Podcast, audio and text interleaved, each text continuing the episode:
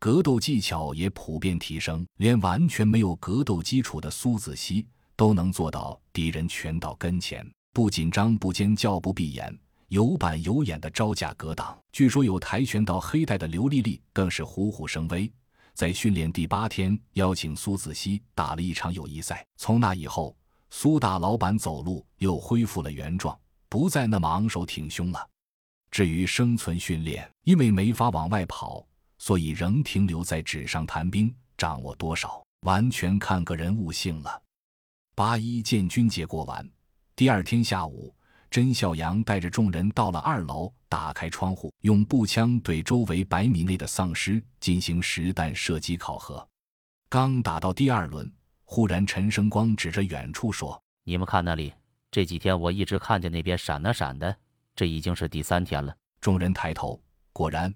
大约一公里外的一座高楼上，应该有人拿着镜子一类的东西，不断对着外面晃。是幸存者吧？甄笑阳说：“太远了，又在我们相反方向，我们鞭长莫及啊。”众人沉默点头。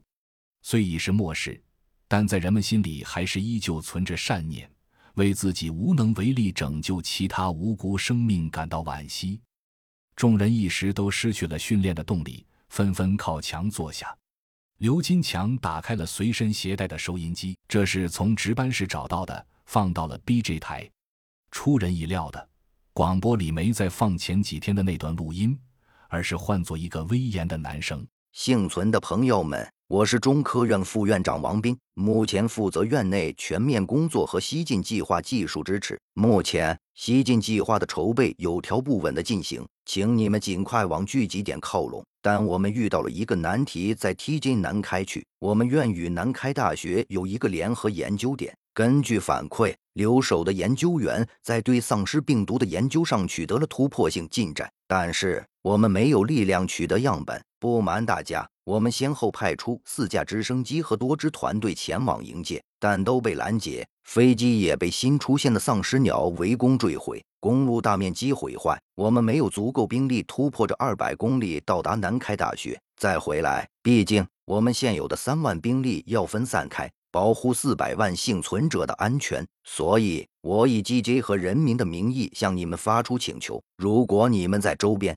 或者有能力到达那里。请尽力营救他们，我们也将继续派遣队伍前往。幸存者们，为了人类的明天，需要你们的牺牲和付出，请伸出援手，感谢你们！连续听了两遍，甄小阳突然说：“丽丽，那边闪光的地方是不是南开大学？”刘丽丽扒着窗台瞄了半天，才说：“应该是，那栋楼是南开的专家楼。”众人沉默了，救还是不救？